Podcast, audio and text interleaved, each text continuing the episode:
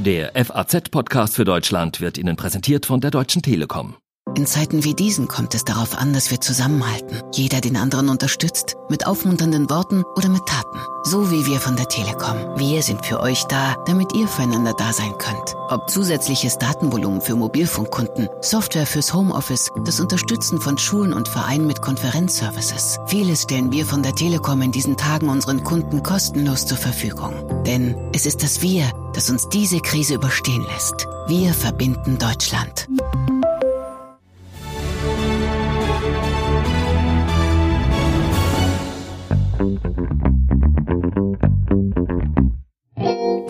Wenn Sie gestern unseren FAZ-Podcast gehört haben, dem ehemaligen SPD-Chef und Außenminister Sigmar Gabriel bei meiner Kollegin Sandra Klüber, dann sind Sie jetzt hier genau richtig. Und wenn Sie ihn nicht gehört haben, übrigens auch. Die Frage der atomaren Teilhabe, die geht ja darauf zurück, dass hier in Deutschland amerikanische Atomwaffen stationiert sind und die zielen natürlich nicht auf Holland oder Schweden, sondern auf Russland, vielleicht auch noch den Nahen Osten.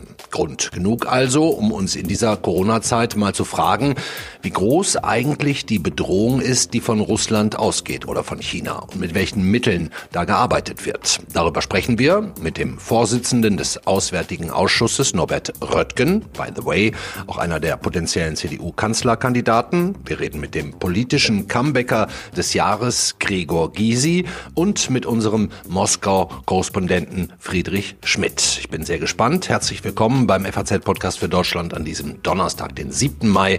Ich bin Andreas Krobock. Schön, dass Sie dabei sind. Wenn wir über internationale Beziehungen reden, den Blick richten auf die globale Politik, dann wird immer klarer, wie weit auseinander die großen Staaten sind. Russland, China, Amerika. Und irgendwo daneben oder dazwischen die EU und auch wir Deutschland. Was passiert da gerade in dieser Corona-Pandemie? Wie gefährlich sind die Vorwürfe, die zwischen China und Amerika hin und her geschossen werden? Welches Spiel spielt Russland und mit wem? Wir wollen versuchen, dem heute ein bisschen auf den Grund zu gehen und fangen an mit dem Vorsitzenden des Auswärtigen Ausschusses, Norbert Röttgen. Ganz zufällig auch einer der potenziellen CDU-Kanzlerkandidaten. Hallo, Herr Röttgen. Hallo, Herr Kobock. Herr Röttgen, bei unserem letzten Gespräch vor zwei Monaten, da habe ich Sie dann ganz am Ende gefragt, was, was Ihre Kanzlerkandidaten CDU-Vorsitzambitionen angeht. Heute würde ich gerne damit anfangen. Dann können wir uns im Anschluss auf die Weltpolitik konzentrieren. Ja, ich kann mir vorstellen, ist gar nicht so einfach gerade mit Blick auf die Wahl des CDU-Vorsitzes, die ist ja im Dezember, wenn die anderen potenziellen Kanzlerkandidaten Laschet, Spahn, Söder täglich jetzt in der ersten Reihe stehen, ähm, werden Sie da manchmal ein bisschen ungeduldig? Äh, nein, werde ich nicht. Ähm, erstens, weil einfach jetzt eine zwingende andere Realität herrscht, eine Pandemie und die bestimmt neue Prioritäten und demgegenüber verblasst jedenfalls diese andere Frage, wer wird neuer CDU-Vorsitzender. Und äh, das Wichtigste ist, dass wir das äh, unter Kontrolle bekommen. Und äh, mein sicherer Eindruck ist, äh, die, die, in dieser Zeit ist nichts entschieden worden. Es gab zwar Gelegenheiten, vielleicht die Dinge klarer aussehen zu lassen, aber ich glaube, davon ist nicht Gebrauch gemacht worden. Mhm. Glauben Sie also nicht, dass es ein Vorteil ist, wenn wir jetzt einfach mal über politische Kommunikation kurz reden, sich jetzt in so einer Krise beweisen zu können, zu müssen? Friedrich Merz, den wir im Übrigen kommende Woche hier zu Gast haben, und Sie haben da nicht so viele Möglichkeiten. Kein Nachteil? Äh, na, also erstmal ist es äh, so, äh, die Lage, die schlicht zu akzeptieren ist und damit habe ich auch kein Problem. Im Übrigen würde ich einräumen, ja, äh, für diejenigen, die nun exekutiv die Handlungsdominanz haben, war es eine Gelegenheit. Ich habe aber nicht den Eindruck, dass jetzt nach sechs Wochen von dieser Gelegenheit so Gebrauch gemacht worden ist, dass die Frage entschieden worden ist. Sie ist vielleicht offener als je zuvor. Hm. Ähm, Sie sind auf jeden Fall, und das macht Sie heute zu meinem wichtigen und spannenden Gesprächspartner, Vorsitzender des Auswärtigen Ausschusses. Würden Sie mir zustimmen, wenn ich sage, die Welt entzweit sich gerade oder entdreit, entviert sich sogar, äh, obwohl Corona uns doch eigentlich näher zusammenbringen sollte, weltpolitisch? Ja, genau diese, äh, diese Widersprüchlichkeit, die kann man feststellen. Die Pandemie lehrt, es gibt keine Insel, Inseln überhaupt mehr und schon auch keine Inseln der Glückseligen. Wir haben noch mehr Nationalismus, wir haben noch mehr Rivalität, Allianzen, Ordnungen, Normen, da all das geht zurück. Und das ist noch beschleunigt worden und wird sich weiter beschleunigen. Und darum ist die große Frage, wo bleibt eigentlich Europa in dieser neuen Zeit von Rivalität und Auflösung? Hm, aber wenn wir jetzt nochmal über diese großen Staatschefs reden, Russland, Amerika, China, ähm, sind die allesamt so sehr in ihren eigenen nationalen Interessen gefangen, dass ein großes Miteinander jetzt auch eigentlich gar nicht möglich ist? Welche Rolle können wir dabei spielen? Also, wenn Sie fragen jetzt nach diesen drei Präsidenten, ja, die scheinen mir die Weltlage zu bestimmen. Ob sie die Weltlage bestimmen, jedenfalls mal diese drei Präsidenten und vor allen Dingen der chinesische Staats- und Parteichef Xi und Donald Trump, der amerikanische Präsident, die sind in einer neuen Stufe äh, von Rivalität, auf die sie alles fokussieren äh, und auch in einem neuen Zustand von Nationalismus, von wir machen das alleine, ohne Rücksicht auf andere und Russland äh, ist, betreibt auch diesen autoritären Kurs, auch einen konfliktorientierten, ist nur weniger bedeutsam als die beiden anderen geopolitisch. Aber wir haben diese neue Rivalität der großen Mächte, die sich nicht mehr um, an Ordnungen sozusagen konstruktiv arbeiten, sondern in einem großen Gegeneinander äh, äh, sich beschäftigen. Und äh, nehmen Sie das auch als Bedrohung für uns war? Es ist absolut eine Bedrohung für uns. Ähm, erstens ist die unter äh, Donald und durch Donald Trump schwächer gewordene transatlantische aktive politische Partnerschaft eine Schwächung, weil wir brauchen uns gegenseitig. Äh, zweitens ist die aggressive Politik Russlands äh, etwas, auf das uns auch herausfordert in unserer Verteidigungsnotwendigkeit und Bereitschaft.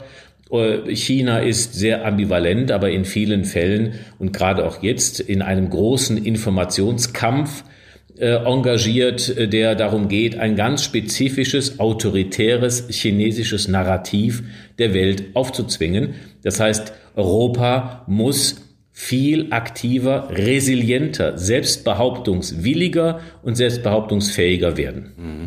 Nun wird ja gerade in der Partei Ihres Koalitionspartners, der SPD, auch gesprochen, und zwar das Bündnis mit der NATO in der Hinsicht amerikanische Atomwaffen auf deutschem Boden aufzukündigen. Sigmar Gabriel, der Ex-SPD-Chef, hat gestern bei uns im Podcast äh, diese Stoßrichtung, diese Haltung hart kritisiert. Und als nächstes wird das natürlich Europa spalten. Wenn die Zentralmacht Deutschland erklärt, ich gehe hier einen Sonderweg, ich bin nicht mehr Teil eines Bündnisses. Ich ähm, verhalte mich, egal was meine Nachbarn zu der gleichen Frage denken. Würden Sie sagen, dass bei so einer parteipolitischen Entscheidung Ihres Koalitionspartners ähm, wäre da so eine große Koalition CDU-SPD überhaupt noch möglich in Zukunft? Also man muss fairerweise sagen, es ist ja diejenigen, die diese Debatte bei der SPD eröffnet haben. Das war der Fraktionsvorsitzende Mützenich, gefolgt allerdings von den beiden Parteivorsitzenden die haben ja eine tiefe Spaltung, eine weitere Spalt in die eigene Partei hineingetrieben. Außenminister Maas hat dieser Position äh, widersprochen. Der außenpolitische Sprecher äh, Nils Schmid hat widersprochen, andere Verteidigungspolitiker. Das heißt, das ist nicht der Kurs der SPD, sondern es zeigt erneut, wie tief gespalten über Grundsatzfragen die SPD ist. Das heißt, durch die Politik der Führung, Fraktions- und Parteiführung, wird die SPD immer weiter in den Zustand der Regierungsunfähigkeit geführt, wahrscheinlich auch, weil die Regierungswilligkeit äh, immer mehr diese Partei verlässt. Hm, also zurück nochmal auf die Frage, wäre es denn trotzdem möglich, bei so einem, bei so einer Aufkündigung der SPD in Sachen atomare Teilhabe da überhaupt noch weiter mit zu koalieren? Also wenn das die SPD-Position würde, was sie ja nicht ist, dann gibt es, äh, dann würde die SPD damit den außenpolitischen Konsens dieses Landes verlassen. Äh, äh, anders als die anderen Parteien der Mitte, FDP und Grüne. Auf der Basis kann man nicht regieren und nicht koalieren. Könnte man nicht, muss ich sagen. Hm. Ähm, wenn wir nochmal ganz kurz auf den Hintergrund der atomaren Teilhabe zu sprechen kommen. Es geht ja um eine Absicherung gen Osten. Atomwaffen sind ja nicht gegen Holland gerichtet, also gegen Russland. Ähm, nicht alle Aggressionen Russlands sind ja objektiv messbar. Nehmen wir zum Beispiel gezielte Desinformationskampagnen. Welche Informationen haben wir darüber und vor allem auch gesicherte Informationen? Es gibt darüber äh, eine große Menge geheimdienstlicher Informationen.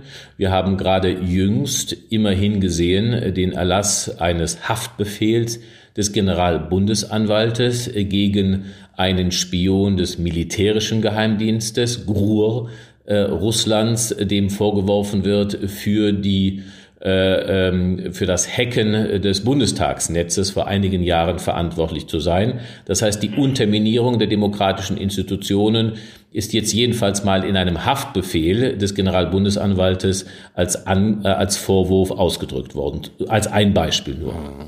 Herr Röttgen, abschließende Frage. Sie als Fachmann für Außenpolitik, und das haben wir auch jetzt schon wieder gehört, ähm, wäre es nicht eigentlich für Sie das schönste Karriereziel, mal Außenminister zu werden?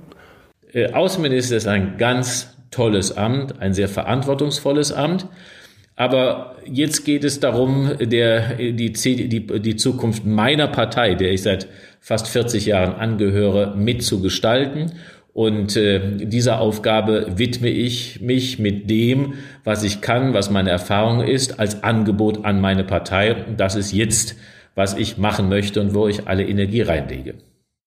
Klar, wäre ja auch ein bisschen schwierig, weil Außenminister geht ja im Moment auch nur in Ko Koalition mit den Grünen. Die müssten dann stärkste äh, Partei sein und das können sie ja nicht wirklich wollen. Also von daher vielen Dank, Norbert Röttgen, für das interessante Gespräch. Ich danke Ihnen sehr. Ciao.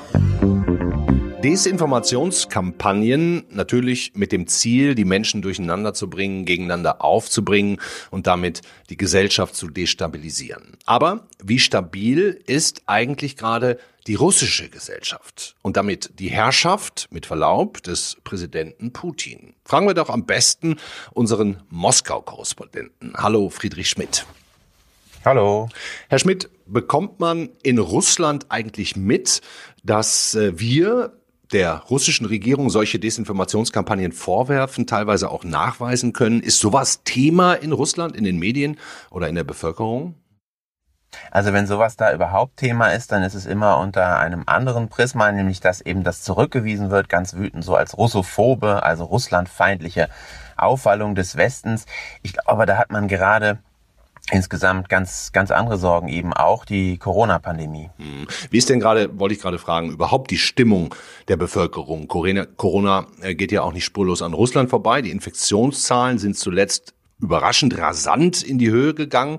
Wenn ich das richtig auf dem Schirm habe, 165.000 Infizierte, knapp 1.500 Tote. Ähm, gehen Sie davon aus, dass die Zahlen stimmen?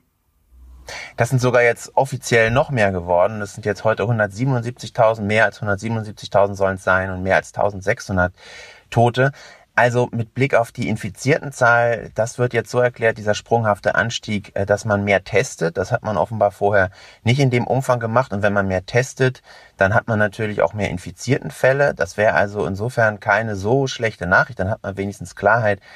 Richtig große Zweifel gibt es hinsichtlich der Totenzahlen, denn die sind so im Vergleich mit anderen Ländern, auch Deutschland zum Beispiel, ähm, in Russland wirklich auffällig niedrig. Und es gibt viele Berichte darüber, dass man ähm, Todesursachen dann eigentlich so aufschreibt, es ist eine Lungenentzündung gewesen oder andere Vorerkrankungen und dass man davor dann da, also dass man, dass man da weniger Covid-19 dann eben hinschreibt. Hm. Nun hat sich ja auch der ähm, russische Regierungschef Michail Mishustin, ich hoffe, ich habe es richtig ausgesprochen, äh, ja, ja. infiziert. Ich habe mal in den aktuellen Auftritt von Putin gestern reingeschaut auf der äh, Kreml-Website. Er scheint da äh, ja mit dem Zustand von Mishustin die Runde mit den anderen Ministern zu eröffnen. Können wir vielleicht mhm. äh, kurz mal zusammen hören. Прежде чем начать э, наше сегодняшнее совещание, хочу передать вам самые наилучшие пожелания и привет от э, Михаила Владимировича Мишустина. Он идет на поправку, там все штатно, не без температуры, как в таких случаях часто бывает. Ja, Herr Schmidt, hat er sich da zu Mischustin geäußert? Was hat er da gesagt? Ja, ja, er sagt äh, alles so, äh, wie man es erwarten kann. Äh, das geht auch nicht ohne Fieber ab, äh, sagt er da. Also Mischustin ist offenbar in einem Krankenhaus. Es gibt übrigens mittlerweile noch weitere Regierungsmitglieder, die sich infiziert haben, nämlich der Bauminister und die Kulturministerin. Mhm.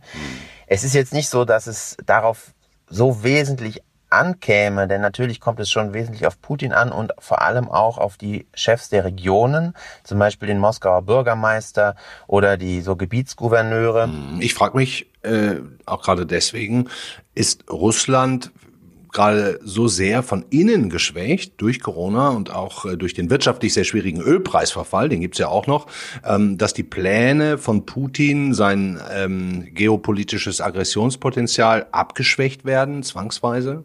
Wenn man natürlich wüsste, was die Putin-Pläne konkret dann ausmacht, dann äh, hat man natürlich irgendwie einen Jackpot gewonnen.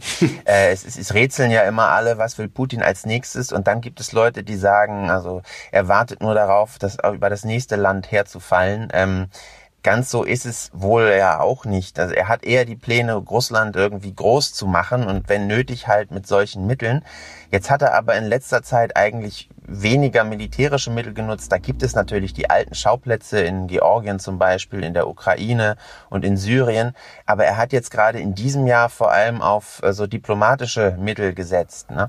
Mhm. Also oder oder auch ideologische Vorstöße. Also das, das Aggressionspotenzial, ähm, das natürlich nicht weniger geworden, wenn man so will. Es wird schon, es ist natürlich schon ein Problem durch den Ölpreisverfall, denn Russland hängt zu großen Teilen einfach vom Öl- und auch Gaspreis ab. Das ist ein echtes ähm, wirtschaftliches Problem. Ne? Ich meine, äh, Aggressionen oh, ja. oder auch Annexionen muss man sich ja auch erstmal leisten können.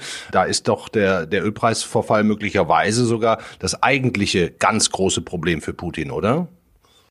Ich glaube, es ist vor allem auch ein Problem, weil einfach die, äh, die Lage im Land natürlich angespannt ist, wenn die Leute einfach nichts zu essen haben. Äh, das sind natürlich nicht alle arbeiten bei den großen Energiekonzernen, aber äh, da hängt ja einfach wahnsinnig viel dran, auch die Einnahmen des Staates und so weiter. Und äh, wenn da jetzt immer mehr Leute weniger zu essen haben, das ist natürlich äh, schon, schon nicht besonders gut. Also Putins Beliebtheitswerte sind jetzt auch zurückgegangen auf einen Wert, der wirklich ewig nicht da war. 59 Prozent Beliebtheit hört sich immer noch gut an, aber es ist für Putin einfach äh, nicht, äh, es ist weit unterhalb des Wünschbaren. Ähm, deswegen ist es schon äh, eine angespannte Lage. Ähm, wie sich das entwickelt, muss man halt äh, abwarten. Ne? Klar. Ähm, könnte man es so zusammenfassen? Ja, Russland hat große Probleme, Corona und Öl, aber nein, Davon lässt sich Putin jetzt auch nicht aufhalten, im Hintergrund weiter seine Ziele zu verfolgen und sei es mit einer aus seiner Sicht vielleicht äh, sogar Charmoffensive. Ja, das kann man sicherlich so sagen. Aber es ist jetzt nicht so, dass er die Schamoffensive nur wegen Corona äh, begonnen hätte. Ähm, er hatte natürlich etliche Leute eingeladen zur großen Siegesparade am 9. Mai. Äh, das wäre natürlich auch eine große Würdigung gewesen und eine Hofierung eigentlich, wenn dann Leute kommen, wie zum Beispiel Frankreichs Präsident Macron, obwohl Putin seine Außenpolitik eigentlich im Wesentlichen äh, gar nicht geändert hat. Er musste jetzt diese Parade verschieben und ob dann die Gäste eben kommen zu einem Wiederholungstermin, ist natürlich sehr fraglich. Die haben ja nun wirklich andere Sorgen gerade. Ähm, aber das sind alles Dinge, die, die Putin eben vorher, vorher begonnen hat. Und solche Dinge laufen natürlich weiter und da passt man sich dann auch entsprechend an, an die neuen äh, pandemischen Umstände. Vielen Dank, Friedrich Schmidt, FAZ-Korrespondent für Moskau. Norbert Röttgen hat also gesagt, was Russland macht, ist bedrohlich. Es wäre ein Fehler, das Bündnis mit der NATO aufzukündigen, keine amerikanischen Atomwaffen mehr auf deutschem Boden zu haben. Bevor ich darüber mit unserem nächsten Gast spreche, müssen wir dringend noch ein paar andere Sachen miteinander klären. Denn der neue außenpolitische Sprecher der Partei Die Linke ist ja kein geringerer als der ehemalige Parteichef Gregor Gysi. Hallo, Herr Gysi. Hallo, ich grüße Sie. Herr Gysi, schön, dass Sie wieder da sind. Schön, dass Sie sich die Zeit nehmen. Ich habe gesehen, heute Abend reden Sie im Bundestag auch schon um kurz nach 19 Uhr. Und dann habe ich gesehen, Redezeit vier Minuten. Ja, wie wollen Sie das denn schaffen? Das weiß ich auch noch nicht. Das ist eine furchtbare Quälerei, vor allen Dingen auch bei dem Thema. Ja. Äh, schon wenn ich keine Ahnung habe, kann ich ja länger als vier Minuten sprechen. Aber wenn ich auch noch irgendwas davon verstehe, dauert es natürlich noch länger. Ja, ja. Und Sie haben damals schon Schwierigkeiten gehabt, die 10 oder 15 Minuten einzuhalten. Kann man so sagen. Kann man haben so Sie, sagen. Das liegt natürlich daran, dass man immer falsche Vorstellungen hat. Und ich sage, das Thema kann ich noch unterbringen und jenes Thema kann ich dann unterbringen. Dann kommen Zwischenrufe, dann reagiere ich darauf und insofern verschwindet ich, der mal. Ich habe aber schon auch immer bei Ihnen gedacht, so ein bisschen Konzept steckt auch dahinter, das immer bis zum Ende auszureizen, weil es war ja auch irgendwie charmant, wie Sie dann später so ermahnt wurden. Äh, haben Sie die Ermahnungen mal gezählt? Nee, das nicht. Aber ich habe sie, wenn sie nicht, nicht böse waren, habe ich sie gemocht. ja, so, ihr Comeback jetzt. Weil das ja immer dann so ein witziges Geplänkel war und so weiter. Nicht? Gerade zwischen dem Bundestagspräsidenten Lammert und mir. Ja. Herr Gysi, Sie sind jetzt 72 Jahre alt. Jetzt ist Ihr Comeback da. Ähm, haben Sie wieder richtig Lust? Hat Ihnen das gefehlt, die große politische Bühne? Nein, ich sehe das ein bisschen anders. Ich würde das ja auch nicht als Comeback bezeichnen, aber mhm. Ich habe endlich im Bundestag wieder eine Aufgabe. Das ist das Entscheidende. Mhm. Äh, verstehen Sie, ich muss ja meinen Wählerinnen und Wählern auch erklären, was ich eigentlich im Bundestag für eine Aufgabe habe. Ich war und bin der Vorsitzende der deutsch-griechischen Parlamentariergruppe und stellvertretender Vorsitzender der deutsch-russischen Parlamentariergruppe, aber das reicht nicht. Natürlich habe ich ganz viel zu tun, denn ich bin Autor, ich bin Rechtsanwalt, ich bin Moderator mhm. und ich werde viel eingeladen zu reden, zu Kundgebungen, aber auch zu Foren und zu vielen anderen Veranstaltungen. Das ist nicht der Punkt. Aber was mir fehlte, war eine Aufgabe im Bundestag. Und da mich Außenpolitik schon immer äh, interessiert hat, äh, finde ich das eigentlich ganz schön, dass jetzt diese Aufgabe gefunden wurde. Und das heißt, Sie helfen jetzt da, dazu mit, Rot, Rot oder Rot-Rot-Grün zur nächsten äh, Regierungspartei zu machen und werden dann Außenminister. Äh, nein, das heißt das nicht, weil Außenminister stellt, glaube ich, immer die zweitstärkste Partei. Dass wir das werden, sehe ich noch nicht so richtig. Aber abgesehen davon, darum geht es auch gar nicht. Klar. Wobei ich natürlich glaube, die Zeit wird langsam reif. Vielleicht auch unabhängig von der Corona-Krise, aber die könnte das bestärken, tatsächlich auch über einen Regierungswechsel äh, nachzudenken. Hm. Und darf man die Besetzung äh, Ihrer Position in der Partei, außenpolitischer Sprecher, auch so ein bisschen als, als Annäherungsangebot an die äh, nächstlinken oder die nächstrechteren sehen äh, im Spektrum, also an die SPD? Kein Hardliner auf dieser für Koalitionen doch so wichtigen Position?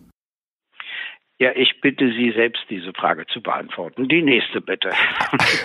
Norbert Röttgen hat gerade gesagt, sollte die SPD sich in ihrer Haltung gegen eine atomare Beteiligung aussprechen, wäre eine Koalition CDU-SPD quasi unmöglich.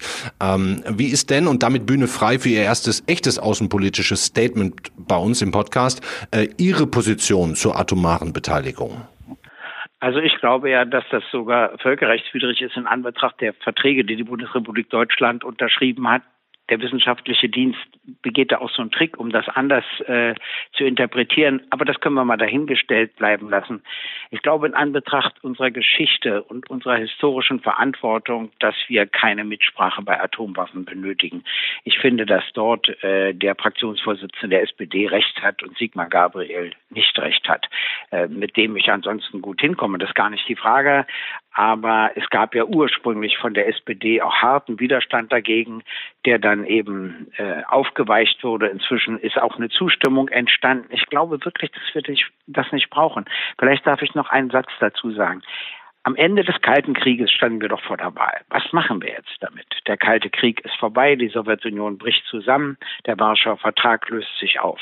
Ich finde, wir hätten die Rolle eines Friedensvermittlers annehmen sollen. Stattdessen machen wir immer mehr, spielen wir die Rolle eines Weltpolizisten, was mir nicht gefällt. Und das ist wirklich eine unterschiedliche Sicht. Und da gibt es auch unterschiedliche Sichten in der SPD und ich kann nur mhm. hoffen, dass sich Leute wie der Fraktionsvorsitzende durchsetzen. Aber Sie wissen ja, das ist in der SPD nicht so leicht. Mhm, aber wenn wir es jetzt mal ein Stück weiter denken, nehmen wir mal an, ja. wir würden in Deutschland durchsetzen, wir hätten hier keine äh, Nuklearwaffen der Amerikaner mehr auf unserem Boden, dann schreien doch sofort die nächsten äh, Staaten, die ein bisschen östlicher von uns liegen, äh, wir nehmen die. Dann sind sie halt ein paar Meter weiter und wir haben aber innerhalb der EU vielleicht die Botschaft hinterlassen, Leute, wir steigen jetzt hier mal auf, aus Bündnissen aus, ähm, würde das nicht dem innereuropäischen Vertrauen enorm schaden? Das ist ja auch die Argumentation von Gabriel und, und Röttgen. Äh, wissen Sie, wir müssen doch innerhalb der, aus der NATO gar nicht austreten. Das habe ich auch nie gefordert. Ich habe als Perspektive gesagt, dass man sie auflösen und durch ein anderes Bündnis der europäischen Sicherheit und Zusammenarbeit ersetzen soll. Äh, unter Einschluss von Russland, weil wir anders Sicherheit und Frieden in Europa gar nicht bekommen. Aber davon abgesehen, das ist ja ein fernes Ziel, äh, muss ja nicht jeder NATO-Staat ein Teilhaberecht bei den Atomwaffen haben. Äh, und das kann man durchaus regeln. Und wissen Sie, wenn dann andere danach rufen, dass sie das haben wollen, kann ich nur sagen, das kennen wir auch von den Atomkraftwerken als immerhin eine konservativ geführte Regierung beschlossen hat, die zu schließen, hat es doch Frankreich nicht beschlossen. Mhm. Das heißt, wenn man das immer zum Maßstab macht, dass man sagt, etwas, was man eigentlich gar nicht will, was Negatives, halte ich nur deshalb, weil es andere auch machen, so kann man meines Erachtens Politik letztlich nicht gestalten. Man muss auch mal eine Vorreiterrolle spielen. Und vielleicht gibt es ja andere Länder, die plötzlich sagen, eigentlich wollen wir auch nicht mitentscheiden bei Atomwaffen. Mhm. Und da sage ich mir, das ist allerdings wirklich eine prinzipielle Frage. Welche Rolle soll Deutschland spielen? Und ich bin dafür, dass wir eine Vermittlerrolle übernehmen, die die früheren neutralen Länder nicht mehr spielen. Kaum. Manchmal Norwegen, ganz selten Schweden, aber meistens spielen sie diese Rolle überhaupt nicht mehr. Und ich glaube, dass wir historisch dort einen anderen Weg gehen sollten und können. Und das betrifft nicht die Mitgliedschaft in der NATO, das ist eine sekundäre Frage. Ähm, würden Sie da sagen, die Linke ist in der jetzigen Konstruktion Russland näher als zum Beispiel der NATO? Das ist ja immer wieder ein Vorwurf, mit dem Sie sich auseinandersetzen müssen. Ah, das würde ich so gar nicht sagen, wissen Sie, weil wir wissen doch auch, das ist doch nicht mehr die Sowjetunion, das ist doch ein völlig anderes Land. Klar. Putin regiert natürlich demokratischer, als es in der Sowjetunion war, aber natürlich auch durchaus autoritär. Das ist uns auch alles klar. Ich bin auch gar nicht gegen Kritik an Putin. Ich sage nur, der ganze Westen hat eine falsche Politik gemacht in Bezug auf Putin. Mhm. Sehen Sie, ich war im Bundestag, als er, ich glaube, es war 2002, seine Rede auf Einladung der Bundesregierung gehalten hat. Da hat er die Zusammenarbeit auf allen Gebieten angeboten. Mhm. Wird sicherheitspolitisch, militärisch, ökonomisch etc. Das hat der Westen nicht angenommen. Und mhm. warum nicht? Haben die mir ja auch gesagt. Die waren arrogant. Die haben gesagt, die Sowjetunion ist zusammengebrochen. Wir haben den Jelzin erlebt, der torkelte betrunken von einem Flugzeug zum nächsten. Mhm. Was sollen wir uns darauf einlassen? Okay. Das war ein Fehler. Und jetzt geht Putin eben den Weg zu demonstrieren, dass er seinen Einfluss nicht weiter zurückdrängen lässt. Weder in der Ukraine noch in Syrien etc. Aber das so, hört wenn sich jetzt, wir das äh, nicht wollen, jetzt kommt ja noch ja. was Schlimmeres. Ja. Lassen Sie mich das sagen. Er unterstützt jetzt alle Kräfte, die gegen die EU sind, weil die EU gegen ihn Sanktionen beschlossen hat. Wenn wir also eine Änderung der Politik erreichen wollen, das Letztere ärgert mich natürlich genauso wie viele andere, dann doch nur, indem wir ein anderes Verhältnis zu Russland aufbauen. Russland ist nun mal eine atomare Weltmacht und liegt in Europa. Und wir brauchen, das sagt ja auch Macron inzwischen, der französische Präsident, wir brauchen ein anderes Verhältnis zu Russland, genau um das zu korrigieren, was uns stört. Man hat auch viel mehr Einfluss, wenn man bessere Beziehungen hat, um ein paar demokratische Prinzipien durchzusetzen. Aber Herr Gysi, wenn Sie sagen, 2002 ja. hat, hat Putin alles angeboten, Zusammenarbeit auf vielen Ebenen, wir haben Nein gesagt als EU. So, und dann geht er aber hin und fängt an in den Jahren später mit seinen Annexionen, reden wir über Georgien, reden wir über die Ukraine, da gibt's ja noch eine ganze Reihe mehr. Jetzt, jetzt sagen Sie, das ist so ein bisschen wie, wie das trotzige Kind, der, wenn er schon nicht zusammenarbeiten darf, dann jetzt äh, eben deswegen äh, diese Sachen tut. Äh, machen Sie sich da nicht eine Spur zu einfach? Na, es kommen ja noch zwei andere Dinge hinzu. Das erste, es gab einen richtigen Streit im Bundesaußenministerium Deutschlands, ob man die Vereinbarung mit der Ukraine ohne ohne oder mit Russland machen. Das, die einen haben gesagt, das geht nicht ohne Russland, das hat keinen Sinn, wir müssen Russland mit einbeziehen. Und die anderen haben gesagt, wir brauchen Russland dafür nicht. Die letzteren haben sich durchgesetzt. Und das, glaube ich, bezahlen wir jetzt. Wenn du einmal glaubst, du bist so mächtig, du musst nicht aufhören zu siegen, du kannst dir das alles leisten, kriegst du irgendwann nicht gleich die Quittung dafür. Und das habe ich versucht, auch in Gesprächen mit Außenministern und so weiter zu erklären. Und ich will Ihnen etwas sagen, was Sie sehr erstaunen wird. Wissen Sie, mit wem ich am meisten oder mit am meisten übereingestimmt haben mit Guido Westerwelle. Hm. Weil Guido Westerwelle war der Erste, der das Prinzip der Zurückhaltung an den Tag legte und gesagt hat, nee, wir stimmen nicht für den Krieg gegen Libyen. Hm. Also okay. kurzum, ich will die völkerrechtswidrigen Annexion Russlands nicht rechtfertigen, aber hm. ich sage, der Westen war nicht besser. Und jetzt spielt sich das gegenseitig hoch. Und hm. einer muss den Beginn machen und sagen, Schluss. Wir okay. gehen jetzt einen anderen Weg. Okay, und das ist die abschließende Frage, Herr Gysi. Sie sind dann jetzt, gehen wir mal davon aus, ähm, Ende nächsten Jahres Außenminister. Was für ein Verhältnis können wir denn da überhaupt mit Russland kriegen und erwarten? Ist da viel mehr Positives drin, als das im Moment unser Bild in der Gesellschaft ist? Ich glaube ja, weil Russland und weil auch die russischen Menschen, die, die eigentlich lieben sie ja die anderen Europäerinnen und Europäer. Die mögen sogar uns Deutsche trotz der 27 Millionen äh, Menschenleben, die sie geopfert haben im Zweiten Weltkrieg gegen die Armee Hitlers. Das darf man ja auch nie vergessen übrigens. Also diese Last, die sie dort getragen haben und dass wir ihnen dafür auch dankbar sein müssen. Ich sage den Leuten immer, stellt euch doch mal vor, die Hitlers, Himmlers, Görings, Goebbels regierten immer noch Deutschland. Also eine schlimmere Katastrophe kann man sich ja gar nicht vorstellen.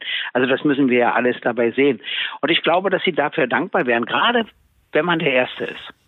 Der Erste kriegt immer den größten Dank. Wenn man so als Letzter hinterher duddelt, dann hat man auch noch Chancen äh, auf positive Ergebnisse. Also werde ich dafür streiten, dass wir wenigstens die Zweiten sind. Frankreich ist im Augenblick da die Nummer eins und Deutschland sollte da sich anschließen. Vielen Dank, Gregor Gysi, für das sehr spannende Gespräch. Schön, dass Sie wieder auf der Bühne sind. Bleiben Sie noch ein bisschen dabei. Dankeschön. Alles Gute. Da können wir doch einiges mitnehmen heute. Norbert Röttgen sagt, sollte die SPD tatsächlich auf Kurs gegen die atomare Beteiligung gehen, wäre eine gemeinsame Regierung mit der CDU nicht mehr denkbar. Auf dieser Basis könne man nicht regieren und nicht koalieren. Und auch die SPD werde aktuell in den Zustand der Regierungsunfähigkeit geführt. Harte Worte, auch was eine Bedrohung durch Russland darstellt von Norbert Röttgen. Das sieht unser Korrespondent Friedrich Schmidt nicht ganz so drastisch, der Putin fast schon eine Art Schmusekurs Schamoffensive zurechnet in dieser Corona-Pandemie. Ja, und Gregor Gysi, der politische Comebacker des Jahres als außenpolitischer Sprecher der Linken. Klar, er würde am liebsten Russland die Hand reichen und hat am meisten Verständnis für Putins Handeln. Das war's mit unserem FAZ-Podcast für Deutschland an diesem Donnerstag, den 7. Mai. Morgens die Kollegin Tammy Holderried wieder für Sie da. Ich wünsche Ihnen noch einen wirklich schönen Abend. Ciao.